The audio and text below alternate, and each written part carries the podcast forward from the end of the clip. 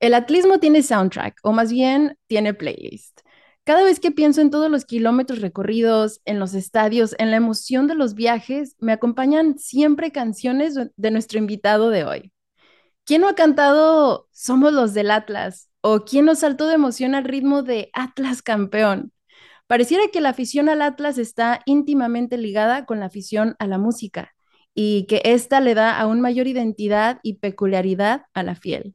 Estamos muy emocionados porque en este episodio nos acompaña un gran amigo que con su talento hizo que nuestros festejos del bicampeonato fueran aún más memorables. Él ha podido pasar por la faceta de aficionado, jugador en la academia, músico y hasta pasabalones. Hoy nos acompaña mi buen amigo Ya Fabio, bienvenido, ¿cómo estás? Hola, buenas noches, ¿cómo estás? Muchas gracias, la presentación también me emociona.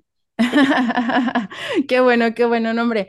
Estamos de verdad muy emocionados de tenerte aquí en este podcast porque, bueno, además de que siempre escuchamos tus canciones, te consideramos un gran amigo de este espacio y pues ahora sí que este episodio lo teníamos pendiente desde aquella vez que convivimos en el club, así que Ya me da gusto año, que, ¿no? que por fin ya se está dando.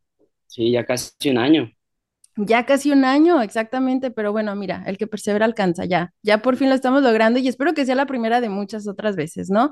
Pero bueno, ahora sí, vamos a hablar precisamente de todas estas facetas de Ya Fabio, pero para comenzar, vamos a, vamos a empezar, ahora sí que por Ya Fabio, el hincha. ¿A qué edad comienzas a ir al Estadio Jalisco? Eh, bueno, la primera vez que fui fue en el 87, 88. Eh, yo nací en el 81, pero ya consciente, 91, 92, ya empecé a conocer a los jugadores, los planteles. eh, aparte de que en la primaria ya empezaba a jugar fútbol y a la primaria iba el hijo de, de Toño de la Torre, que en ese tiempo era secretario técnico del Atlas. Y aparte nuestro profesor de educación física era Raúl Morales, aquel gran eh, pues preparador de arqueros que sacó a Osvaldo Sánchez, Chuy Corona, Miguel Fuentes, eh, toda esa camada de arqueros. Y pues era el Ujú. profesor de educación física de mi escuela y siempre iba como con cosas del Atlas y. Y mi amigo también. Entonces, pues ahí empecé como a ir, ir al club, a ver entrenamientos de, de ese tipo, de, de ese tiempo, que era Luis Garisto, el técnico y pues vi ahí a muchos jugadores de esa, de esa época y aparte jugadores de la cantera que después fueron estrellas como Pavel, Steve, el Fati Navarro, el mismo Osvaldo Sánchez, eh, el mismo Rubén Cabuto, Cepeda.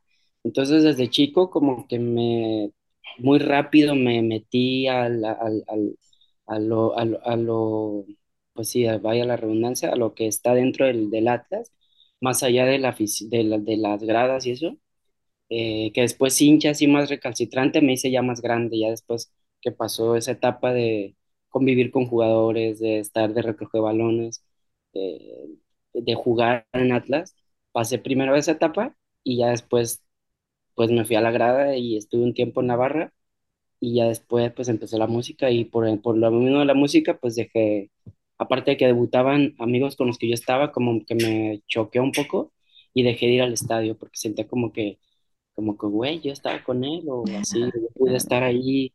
Entonces dejé de, de saber del Atlas como tres, cuatro años. Mis tíos me, me- o mi papá me hablaba de Atlas y es como que no, no quiero saber nada.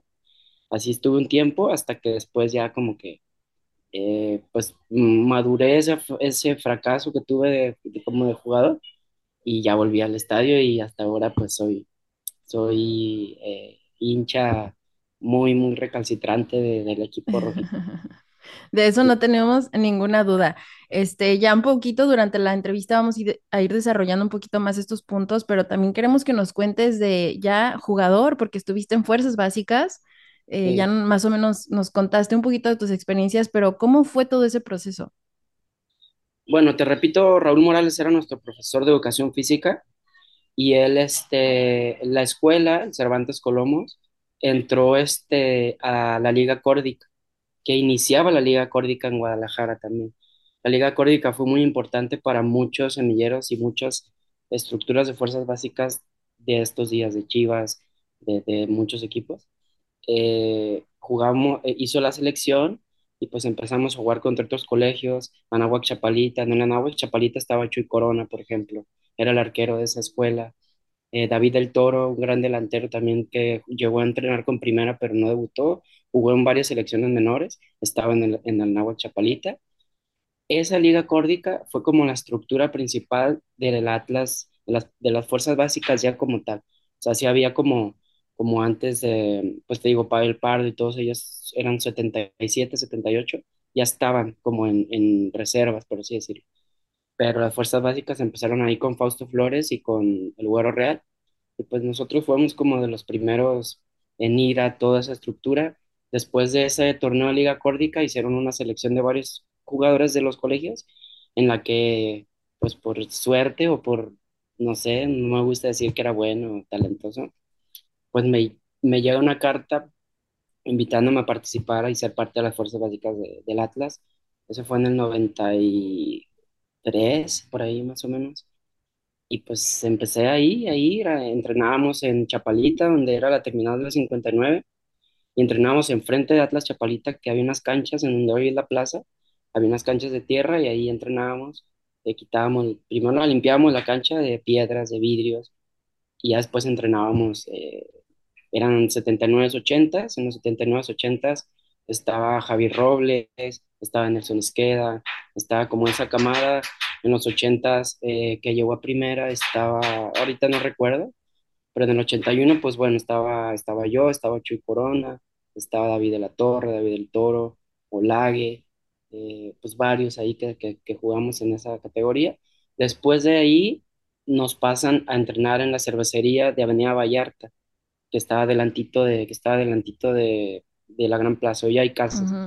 Ahí fue cuando la cervecería empieza a patrocinar al Atlas, porque antes, si te acuerdas, no, las cervecerías no podían, no podían patrocinar equipos de fútbol.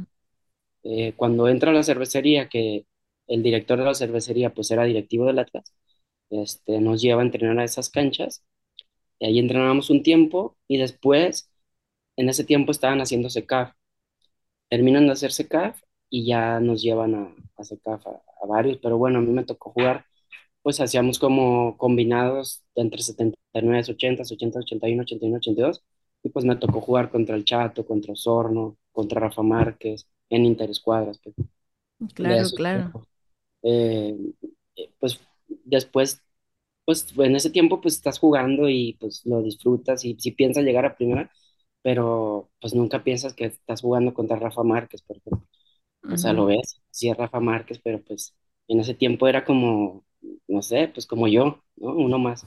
Nunca te imaginas que él va a llegar a ser lo que llegó a ser. Y pues te quedas con eso, como que, que aparte te conoz que te sigan conociendo, que los veas y te saluden. eh, eso está, eso, eso está padre.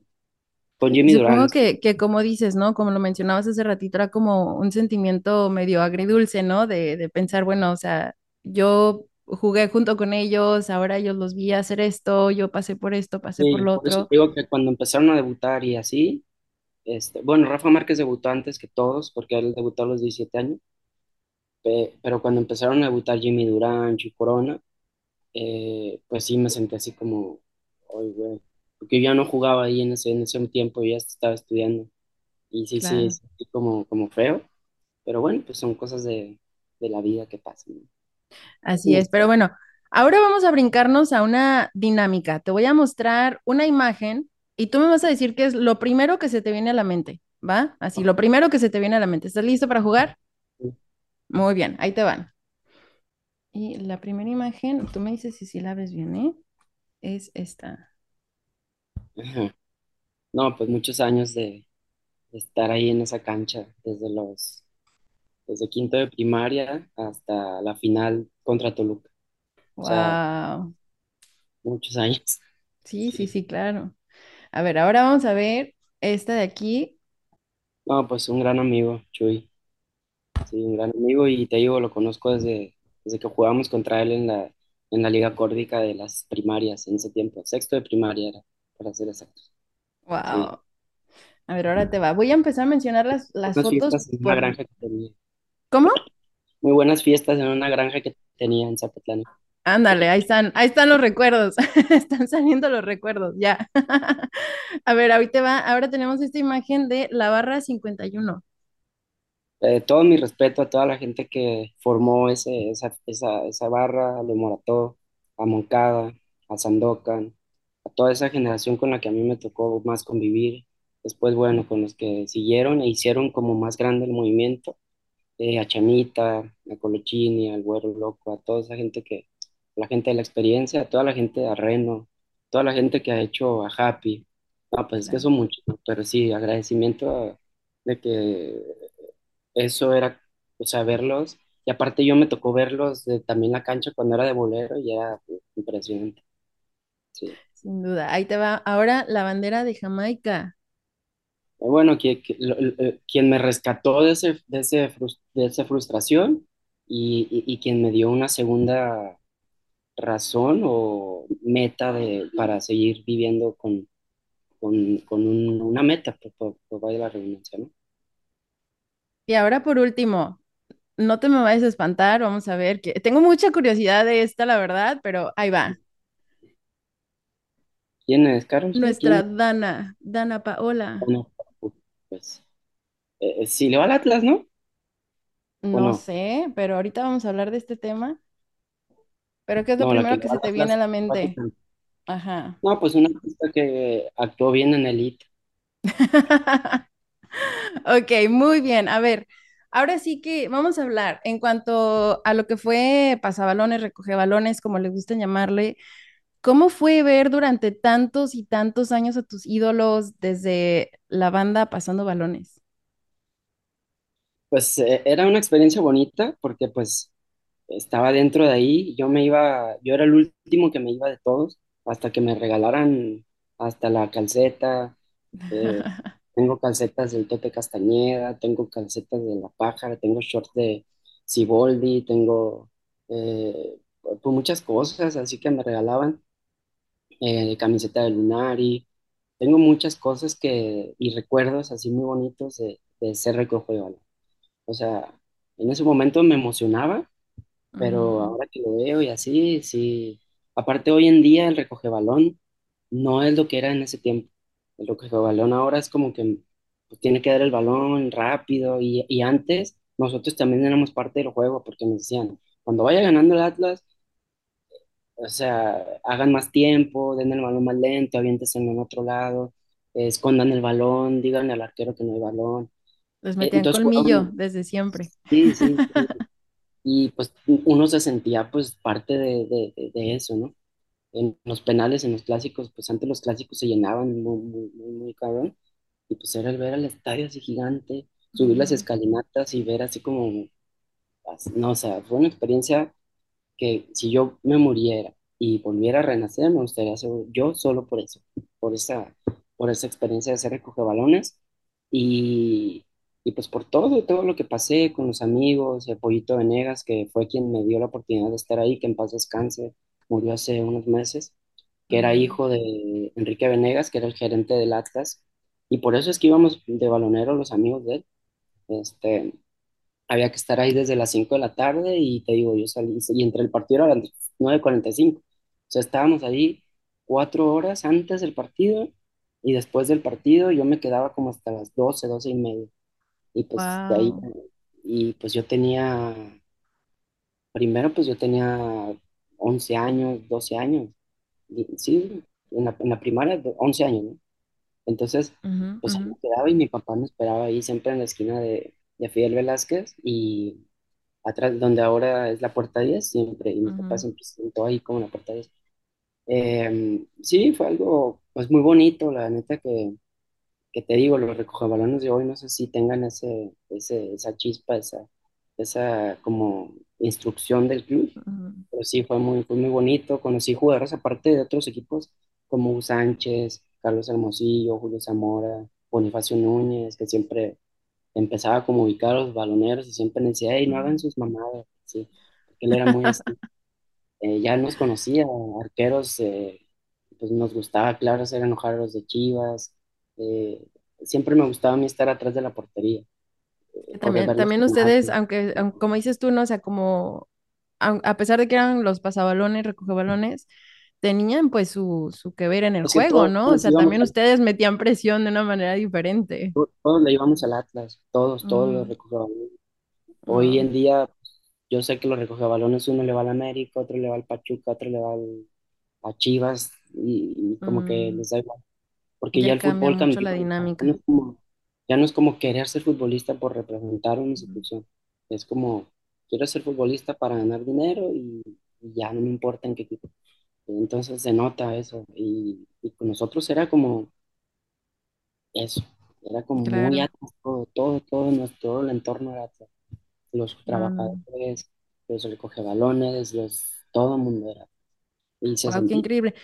Y, y te- tengo entendido que, o sea, toda tu, toda tu familia es de Atlas, ¿no? También, o sea, ¿cómo viven esta pasión del fútbol en tu casa? bueno, mi papá ya es un poco más relajado, pero Ok. pues sí, antes era un poco más apasionado. Mi suegro jugó en el Atlas, eh, pues, mi esposa, mis cuñadas, mi, mi concuño es del Atlas, eh, mis hijas pues tienen que ser del Atlas. Eh, pues, sí, todos mis amigos son, son como, como mi, mi contexto es muy Atlas. Eh, creo que tengo conocidos, porque amigos, ¿no? Eh, como tres de Chivas. Y bueno, el conejito, que es mi amigo, pues por circunstancias tiene que jugar en Chivas, pero sí, no, no, no, no, no, es que yo no quiera, sino que el contexto social en el que me muevo es solo Atlas, pues casualmente, no sé, no Sí, no, y es que, y es que la verdad es que, o sea, no, no podemos negar que los atlistas somos muy peculiares, la verdad, o sea, hasta cierto Sí. punto somos como que los raros, ¿no? Yo incluso también, o sea, yo, yo también me sorprendo mucho, perdón, o sea, yo también me sorprendo mucho porque, o sea, yo también me, me, me doy cuenta, ¿no? De que mi, la gente con la que convivo a diario, ¿no? A la gente que quiero, o sea, son, son atlistas, ¿no? Y, y de verdad también me cuesta mucho trabajo como que ponerme a pensar, analizar y decir, "Mm, sí, tengo amigos, ¿no? Cercanos que, que le vayan a otros equipos, en especial al vecino, ¿no? Y, y pues sí, por sí. lo que veo, pues, o sea, te pasa lo mismo, ¿no? Y o sea, yo, yo, yo no me vería con una novia que le fuera Chivas, Después los veo yendo al estadio así, de- con la camiseta de uno de una y otro, y es como, yo no podría, ese no sé, no. Sí, la verdad, sí, llámame sí de está la era difícil. cavernícola, con ser, los progres seguro van a decir eso, pero, pero no, yo no me veo como así, y- ir a sentarme en una familia que sé que le van a las chivas y yo sea el Ujú. único que le va a la es como que no, va a haber problemas.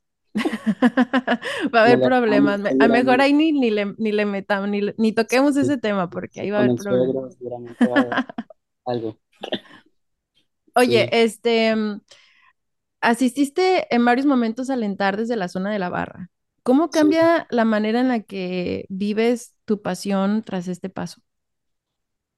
Pues eh, me gustaba verlo de abajo en la, en la, en la cancha y ya después fui una vez que me invitó Girbao, Toñito Girbao, y pues me, me, me gustó mucho el ambiente, eh, aparte yo ya estaba más grande, ya pues ya empezaba como otras, otras cosas, ¿no?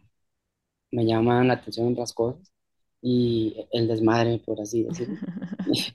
Y, y, pues me gustó, me gustó viajar también, viajé mucho, eh, viajé a varias canchas, bueno, viajé a la final que perdimos y pues me gustó mucho, era como otra cosa, era diferente, era una experiencia distinta, que, que en ese momento era muy bonito, era todo como, sí, sí, ya sí había problemas, obvio, pero no había tantos como, como hay hoy, eh, pero sí, fue algo también muy, muy bonito que, que viví, y más en esos tiempos que era como que empezaban a hacer la, la barra, ¿no? Y, y pues verla después crecer y ser lo que, lo que es, pues sí se siente, se siente chido. Sí, sí. sí, la verdad es que sí No te es digo que fue, una yo no fui pieza, yo no fui pieza clave ni nada de la barra, ni, o sea, nada. Yo conocía como a los, sí, a la gente como que manejaba y así, pero yo nunca me sentí capo ni, ni, ni de barrio, yo, ¿me entiendes? Yo no, yo iba al Atlas, este, yo nunca fui como, eh, o sea, yo me sabía todos los jugadores, toda la banca, todo el planteamiento, todo. Ujú. Hoy les preguntas y no, no te men- mencionan tres, ¿no? Eh, yo iba como a eso, nunca me sentí eh, así como te digo, como que, ay, yo quiero ser el capo de la barra, no.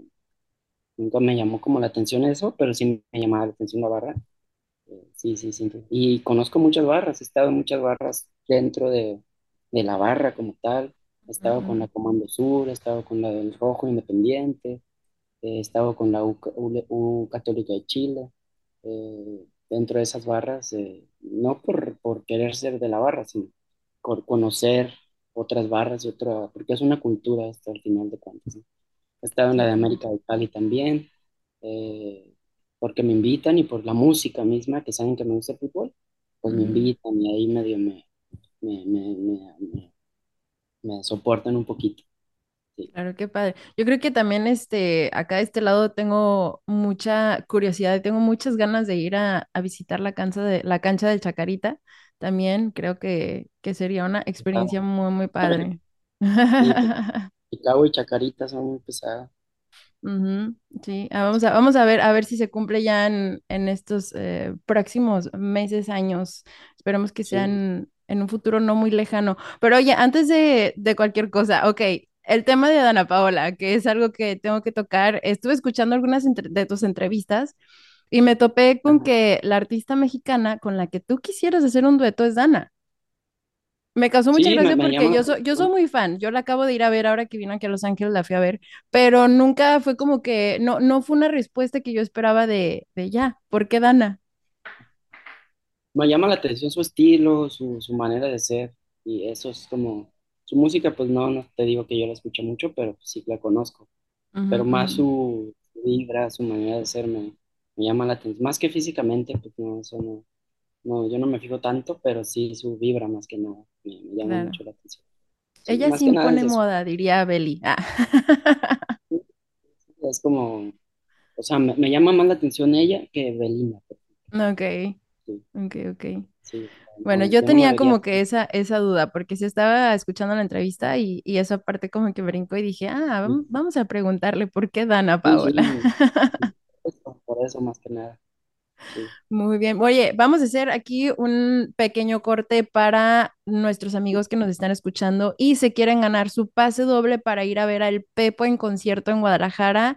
Este es el momento. Ya Fabio nos tiene la palabra clave. Este, a ver, ya por favor, dinos la palabra que define tu pasión por Atlas. Vida, vida. Muy bien. Ahí la tienen, amigos. La palabra clave es vida. Atentos a mis historias en Instagram para que puedan participar en el sorteo. Pero bueno, vamos a entonces ahora a pasar a ya Fabio, el artista. ¿Cómo comienza tu andar por la música?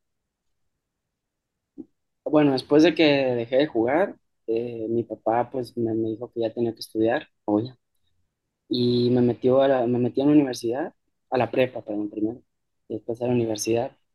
Este, ahí conocí a Raúl, que él toca con Montebón, canta con Montebón, una banda de acá. Me dijo, oye, queremos hacer una banda, eh, sabemos que a ti te gusta el reggae, a mí ya me gustaba el reggae, el rap, eh, toda esa onda. Desde los noventas a mí me gustaba como, ese, como esa onda. Ok. Y le dije, no, pues yo no toco nada, pero pues dime qué falta. Yo no tocaba ni, ni el timbre en esos tiempos. Faltan los metales. Dije, ah, ok, yo pues yo te puedo tocar la trompeta. Pues yo no tenía trompeta. ni nada. Entonces llegué a mi casa y les dije, oigan, necesito una trompeta para la escuela. ¿Cómo? Sí, pues para la escuela, no sé, un proyecto ahí que hay que hacer. Y fuimos a la Plaza del Mariachi y eso sí tengo que decirle a mis papás, nunca me, o sea, si yo quería ser pintor, ellos me ponían de pintor, si yo quería ser mecánico, ellos me ponían de mecánico, si yo quería, o sea, lo que yo quisiera hacer siempre me usaron en sus, en su, pues en sus, en sus alcances, ¿no? En sus conocimientos de la, de la cosa, o sea, nunca me, me limitaron, yo de niño, si me quería vestir de Mr. T, me vestían de Mr. T, así me traían en la calle, si quería, si me quería vestir de Robocop, me vestían de Robocop y así me traían en la calle, siempre me dejaron como explorar Te dieron mucho tu libertad. Sí, para conocerme y que- conocer qué quería. mm, Eh, bueno, retomando lo de la música, pues ya empezamos a ensayar, se formó Montebonc y en Montebonc había, estaba el guitarrista que se llama Cristian, que era, que es hermano de, de Iván, que tocaba con Maná y con Azul Violeta los teclados. Entonces, pues nos abrió muchas puertas, empezamos a tocar en muchos lados muy rápido, así a los seis meses ya estábamos tocando en la concha acústica abriéndole a los pericos, por ejemplo. Al- a los ocho meses ya estábamos tocando en el Auditorio Benito Juárez, en el primer Rock por la Vida, tocando con los Pericos, con la maldita vecindad, y fue muy rápido ese proceso wow. Eh, después toqué como un año y medio, dos con ellos, pero a mí me gustaba mucho el reggae y como lo muy de raíz y el sonido muy de raíz de reggae y así. Y ellos tocaban como más, pues, más cumbia, más reggae, más ska, más todo. Nos separamos y en ese conozco en el 2002 a Pedro Neles. Formamos un proyecto que se llama Nati Congo, con el que estoy en ellos, con ellos 10 años. Después, eh, bueno, nace mi hija y así, y me separo de Nati Congo y empiezo mi carrera ya como ya Fabio, y que ahora, juntando todo, pues ya tengo 22 años haciendo, haciendo música. Eh, Wow, qué increíble. Sí, fue, pues, ha pasado muchas cosas, eh, con la música he viajado mucho, con la música he conocido mucha gente, me ha conocido mucha gente, he conocido muchas culturas, eh, he aprendido mucho, que ahora digo, no fui futbolista, pero yo creo que de futbolista no hubiera aprendido lo que sé hoy como, como, como músico. El Claro, futbolista claro. tristemente vive en una burbujita que no conoce mucho de cultura, no conoce mucho de la vida. Entonces, por, por ese lado digo, bueno, pues Dios me tenía preparado esto que me enriqueció más como persona. Y, y, y ahora la frustración que yo tenía, eh, cuando empecé a ver más serio la música, dije, ya el fútbol me pasó una vez, la música no me va a pasar. Con la música voy a hacer todo lo posible por trascender y lograr mis objetivos que tenía futbolista, que era jugar al extranjero mi objetivo con la música fue llevar mi música al extranjero. No me importaba si no me escuchaban en Guadalajara, a mí no me importaba si, si, si me decían, ay, ¿quién es ya Fabio? ¿Qué tocas? No me Ujú. importa, de hecho todavía no me importa. Mientras me conozcan en otros lugares que era mi misión, este, que creo que la voy logrando, pues sí, o sea, todo lo del fútbol lo pasé a la música y toda la disciplina del fútbol la pasé a la música. Y pues ¿sabes? estoy aquí eh, sin la música todavía. No, y es que sí, creo que es muy importante, ¿no? Y, y me parece algo padrísimo el que hayas podido combinar tus dos grandes pasiones de alguna manera. Este, porque, pues bueno, o sea, creo que otra cosa que, que, que me gustaría que nos compartieras es, es 12 de diciembre, estás a punto de saltar al campo de juego y cantar en plena final del Atlas. ¿Qué pasaba por tu mente en ese momento? Eh, para empezar, bueno, lo, lo de la canción, pues me tomó por sorpresa. Yo esa canción la hice hace 10 años, la hice en el 2013, cuando nos jugábamos el descenso con la Pájara Chávez. Pero la hice por cotorreo, porque yo quería hacerlo. O sea, Wow. de hecho mi manager me dijo, no, no la hagas porque te vas a echar a la gente encima. Y, y a mí no me importó, yo la hice porque pues yo la hice. Y ahí la dejé. O sea, primero un- era un reggae, de hecho la original. Eh, Ok. después Chemita, eh, Chema Ska, me dice, pues, creo que tendrías que hacer. De hecho, los coros cantan muchos de la barra. El coro original, o sea, el coro que suena en la canción, son muchos de la barra. Ujú, eh, que invitan hace tiempo para la sesión de estudio. Eh, y después me dice, pues hay que, haz una cumbia, haz la cumbia, porque a nosotros nos gusta y así. La hice, la hice la cumbia como en el 2016, punto, 17. Y ahí pues la hice y se las pasaba a ellos, ellos se las pasaban entre ellos. Les llegaban jugadores de, la, de las inferiores, a Brighton Vázquez, que era de la experiencia, a Jairo Torres, a Pepe Hernández. eh, así fue. Y después hicieron el banderazo, los Morató y toda esa gente. Y ahí fue la primera vez que la canté. Pero esa canté la versión reggae, cuando estaba Tomás Boy, ya me acuerdo, que era la, el uniforme de mm, rayas, estaba Woso, estaba el conejito. ujú, ujú. Eh, y ahí pasó, así quedó la canción, ta. Y después, pues ya pasa lo de ahora, del 12 de diciembre que dices, ese torneo es cuando la canción realmente explota, por así no decirlo. La gente, como que no hay una canción y como que descubrieron esa así como bien random, o, o no sé, no sé qué pasó, la neta, no. Yo nunca impulsé esa canción, nunca, nunca la he impulsado, nunca, o sea, nunca he hecho como le hice el video, el video fue todo un pedo hacerlo porque tuvimos que pagar el jardinero del estadio para entrar. Mm, Eh, fue, lo hicimos porque lo queríamos hacer. Eh, pero la canción en realidad nunca se publicitó para que fuera lo que es. La gente la empezó a escuchar, la gente la empezó a, a tomar como de, de- de ellos y, Y pues el 12 de diciembre, a mí una semana antes, justo eh, Edison González, un amigo mío, es el productor del, del show de medio tiempo. Me dice, oye, me están pidiendo a los decadentes, me están pidiendo a los ángeles azules. Y les dije, pero es que eso cuesta muy caro y ustedes tienen a un artista que todo el tiempo pone su canción. No me conocían. Dice, no, Mm, pues no lo conocemos. Contáctalo. Me contacta, me dice, oye, Fabio, mira, está, está esta onda para que toques en la final. Y yo así como, "Ah, estás mamando, ¿no? Sí, para que toques en la final. Y dije, no, ¿cómo crees? Y me dice, sí, mira, y ya me enseñó los chats y ya, ok. Dije, no te voy a creer hasta que esté ahí. Me dice, ¿cuánto le vas a cobrar? O que dije, no, no, no, yo voy. Ni siquiera boletos me di, pedí ni nada. O sea, yo ya tenía mis boletos. Yo ya tenía mis boletos de la final porque pues no me pasaba por aquí que yo iba a estar ahí.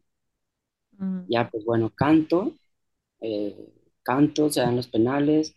Rocha falla el primer penal y me salgo del estadio. Al, al, al, al- me salgo porque me acordé de la final del Toluca y dije, no, yo aquí soy la mufa, güey, yo estoy mufando este pedo.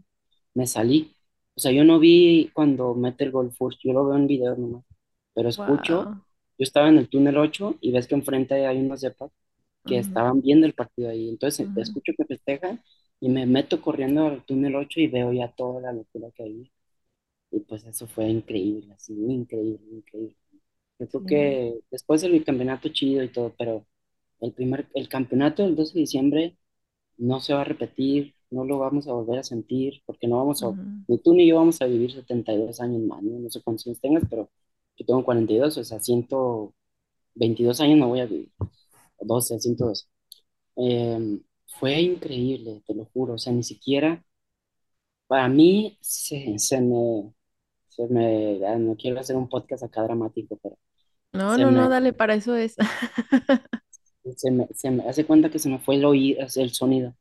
Ujú, Y, y, y me acordé pues de todo eso de ese niño y tengo un tío que se llama, se llama Arturo que, que siempre iba a la cancha conmigo y pues se murió de COVID y no, pues, no vio al equipo campeón, pues, ¿no? Ese día no fue mi papá conmigo, por ejemplo, porque no tenía boletos para él.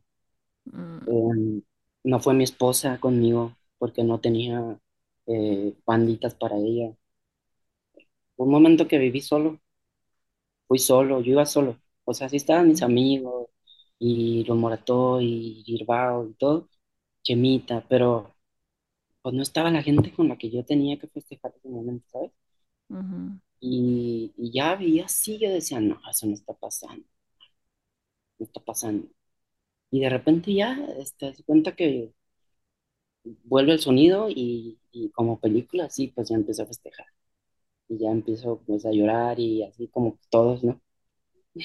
Como los, no sé cuánta gente vio el partido y Sí, no, estuvo. y es que en ese momento éramos como, yo, yo me identifico en ese momento contigo porque yo también lo viví sola, fue un momento que me tocó vivir sola, yo iba con mis hermanos, iban mis tíos, mis tías, iban primos, amigos, tenía muchísima gente en el estadio y también con las que hubiera podido celebrar, pero a mí me tocó estar sola en ese momento porque por lo mismo de que fue tan, tan difícil el conseguir boletos este, y era así como el primero, ¿no? El, el primero que encuentres y el primero que encuentres, y así fuimos encontrando boletos, terminamos todos regados, pero yo era la única que estaba completamente del otro lado del estadio, entonces para mí era imposible, ¿no? Bueno, o sea, llegar, ¿no? Hacia con ellos y, y sí, me acuerdo muchísimo que, que pues igual me tocó, me tocó vivirlo sola, sin, sin la gente con la que yo iba, pero al final de cuentas, o sea, todos los que estábamos ahí era una fiesta increíble, te abrazas como Y siempre, ¿no? después Con eran todos todos y éramos como, yo creo que sí. todos, como dices tú, o sea,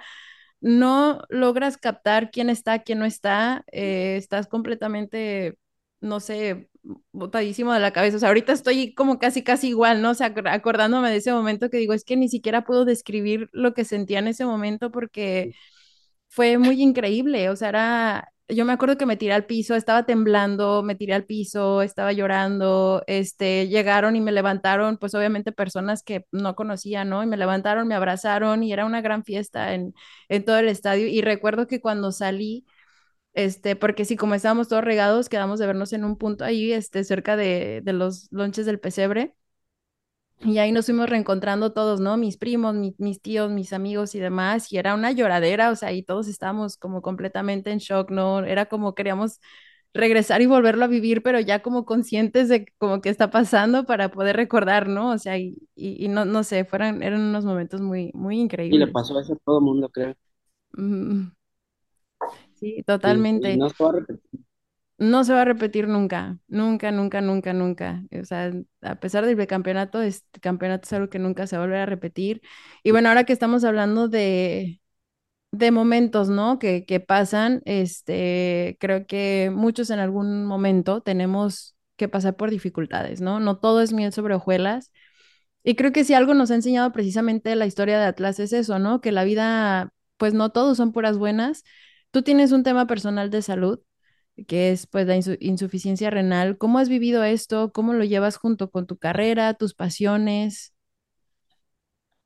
Pues se vuelve difícil porque cuando viajo tengo que hacerme las hemodiálisis en otros lados y, y pues te cambia, como que te cambia lo que hay que comer, te pone una mochila, o sea, todos nos vamos a morir, pero te pone como una mochila de, que, o, o- alguien aquí, como un periquito que, que te dice, "Eh, güey, tú traes algo que te puedes morir mañana, ¿no? O sea, todos nos podemos morir mañana, pero tú seguramente no, no, no, no estás consciente de eso todo el tiempo. Y uno enfermo sí es como que disfrutas. ah, Bueno, yo después de como que ya me cayó el 20 empecé como a disfrutar más las cosas, de como, como decir, bueno, pues si, si yo tengo que disfrutar hoy y mañana no, pues ni modo, ¿no? Pero sí, eh, trato también de concientizar a la gente de que, haga estudios cada, no sé, cada seis, cada año, que Jalisco es de los estados, o el estado número uno en esta enfermedad. Eh, tampoco trato de victimizarme, hay gente que está peor que yo en mi condición, o que no puede pagarse las hemos o los tratamientos. Eh, entonces, pues hay que agradecer lo, lo mucho o poco que uno pueda tener. Eh, sí, estoy enfermo y, y, pues todo el mundo tiene enfermedades y va a tener enfermedades. Yo las tuve antes, pero sí es complicado logísticamente a veces salir de tour y así, y- o comidas o, o así. Y a veces sí me siento mal, obviamente, pero pues es parte de la vida y me tocó esto, no, no, no puedo, no puedo eh, de- decir nada, ¿no? Yo, yo cuando el Atlas salió campeón por primera vez, dije, no, Diosito, no te creas lo de que nomás quiero ver al Atlas. Y dije, no, no te que creas. todavía, todavía lo quiero ver campeón más veces. Dije, era broma, ¿no? Y, y pues sí, sigo ahí. eh, ya me van a trasplantar, creo que pronto, pero sí es, es difícil. Le- en serio le digo a la gente que se cuide mucho, eh, que pues deje de drogarse y deje de tomar mucho, coman lo que tienen que comer, cuídense porque pues es una vida. que sí hay que disfrutar, pero con un balance también. Como la pasión que tenemos nosotros también, yo la balanceo también. Tampoco me gana mucho la pasión que tengo por el Atlas, trato de ser objetivo, no me, no me ciega mu- eh, la pasión que tengo por el equipo cuando hay que criticarla o algo. eh, la critico como cualquier aficionado que soy. no, no, no. Y así tomo la vida, así tomo mi enfermedad, eh, como algo que me puso Dios que me pone cosas buenas y así como acepto las cosas buenas, tengo que aceptar las cosas malas. Así Sí, como no, acepto los halagos, acepto las críticas. Por eso en redes sociales también como que no me... A veces, eh, a veces la gente piensa que me engancho, pero lo hago para distraerme. La verdad no me importa lo que me ponga, si bueno o malo, no, no me afecta. La verdad, y la enfermedad pues me afecta, pero pero ya mentalmente sí, ya estoy tranquilo y sobre, pues, sobrellevando la, enfermedad. Claro, ¿no? Y, y yo creo que sí quiero, quiero recalcar que es muy importante, ¿no? También esto de, de entender cómo funcionan las redes sociales, este, porque sí pasa muy seguido y, y, y es importante como que tener esta piel gruesa, ¿no? De que no nos afecten ciertos comentarios, ciertas cosas, porque pues a fin de cuentas la persona del otro lado no está dando una cara y esto va para todas las personas, ¿no? O sea, que, que no, que no se enganchen, que no se dejen caer, pero regresando a, a lo que es pues tu caso de salud, si bien el contenido de este espacio es en gran parte pues compartir nuestras anécdotas futboleras y demás, creo que también es muy importante el resaltar que como aficionados es muy importante, ¿no? El- también la, la fuerza que nos puede dar el tener una pasión como esta, como es el fútbol, como es la música, o sea, encontrar algo que realmente te ayude, te impulse a seguir adelante. Eh, de verdad, muchas gracias por compartir este proceso con nosotros, No, por crear gracias. Conciencia y pues inspirar, ¿no? A, a todas estas personas que nos, que nos escuchan y, y que estén, este, como dices tú, ¿no? Que vayan, que revise, que se revisen, que se hagan estudios médicos eh, en general y, y, pues seguirnos cuidando muchísimo, ¿no?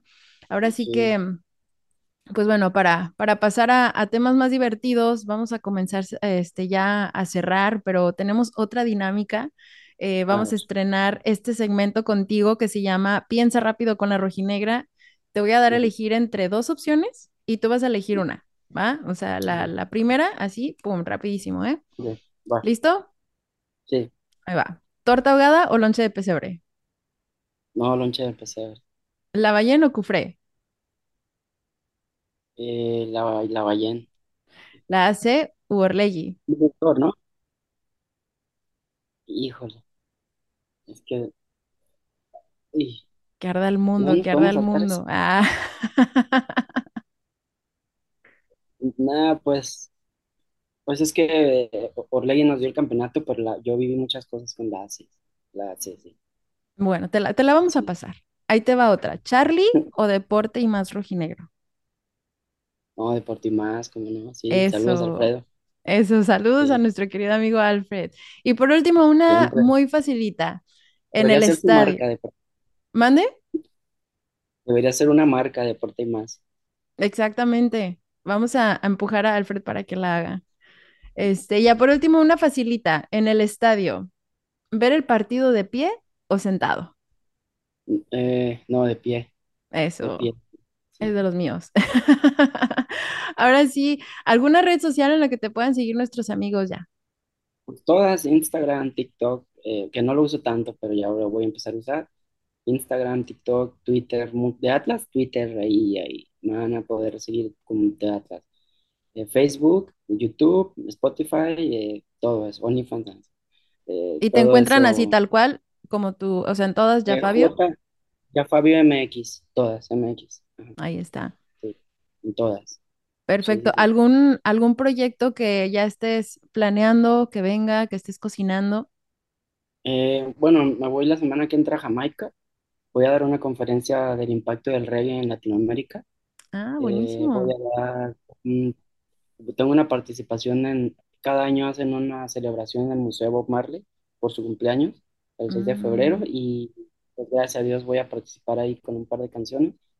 Eh, y voy a estar en Jamaica 15 días, voy a grabar algunos videos, grabar algunas canciones para el disco nuevo, y pues seguir haciendo música que, que al final de cuentas es lo que es de lo que he vivido durante todo este tiempo y por lo que voy a vivir y morir, yo supongo. Eh, y mm. pues nada, que la gente se dé la oportunidad también de escuchar diferentes este, géneros de, de música, no solo lo que el algoritmo te dicta o la moda, eh, que hay mucha música y que hay mucho arte que, hay que darle chance. Hoy que tenemos tanta información, nos dejamos llevar por un algoritmo que al final de cuentas pues, nos da lo que la masa quiere y a lo mejor no es lo que tú quieres realmente. Entonces, que se busquen, que se encuentren escuchando arte y música y películas y podcasts, que vean diferentes visiones de- del mundo y pues nada, un saludo y muchas gracias por, por tu tiempo y por la entrevista. No, hombre, no, no, no, gracias a ti por, por habernos acompañado. Sabemos que tienes una agenda muy apretada, que tienes muchos planes. Vamos a estar muy al pendiente de todos tus proyectos que se Gracias. vienen. Este, ya sabes que pues esta es tu casa. Esperemos que muy pronto te volvamos a tener por acá para que nos sigas contando más de tus ya aventuras. Muchas gracias. Muchas gracias. Este, pues estamos en contacto, sí. Ahí lo que necesiten, ya, ya saben. Muchas gracias. No, hombre, muchísimas gracias y gracias a todos por sintonizar. Yo soy Libby Rubalcaba y esto fue La, La Reginegra Podcast. Podcast. Somos, somos, somos los de la academia, los amigos de valor. Esto es La Reginegra Podcast.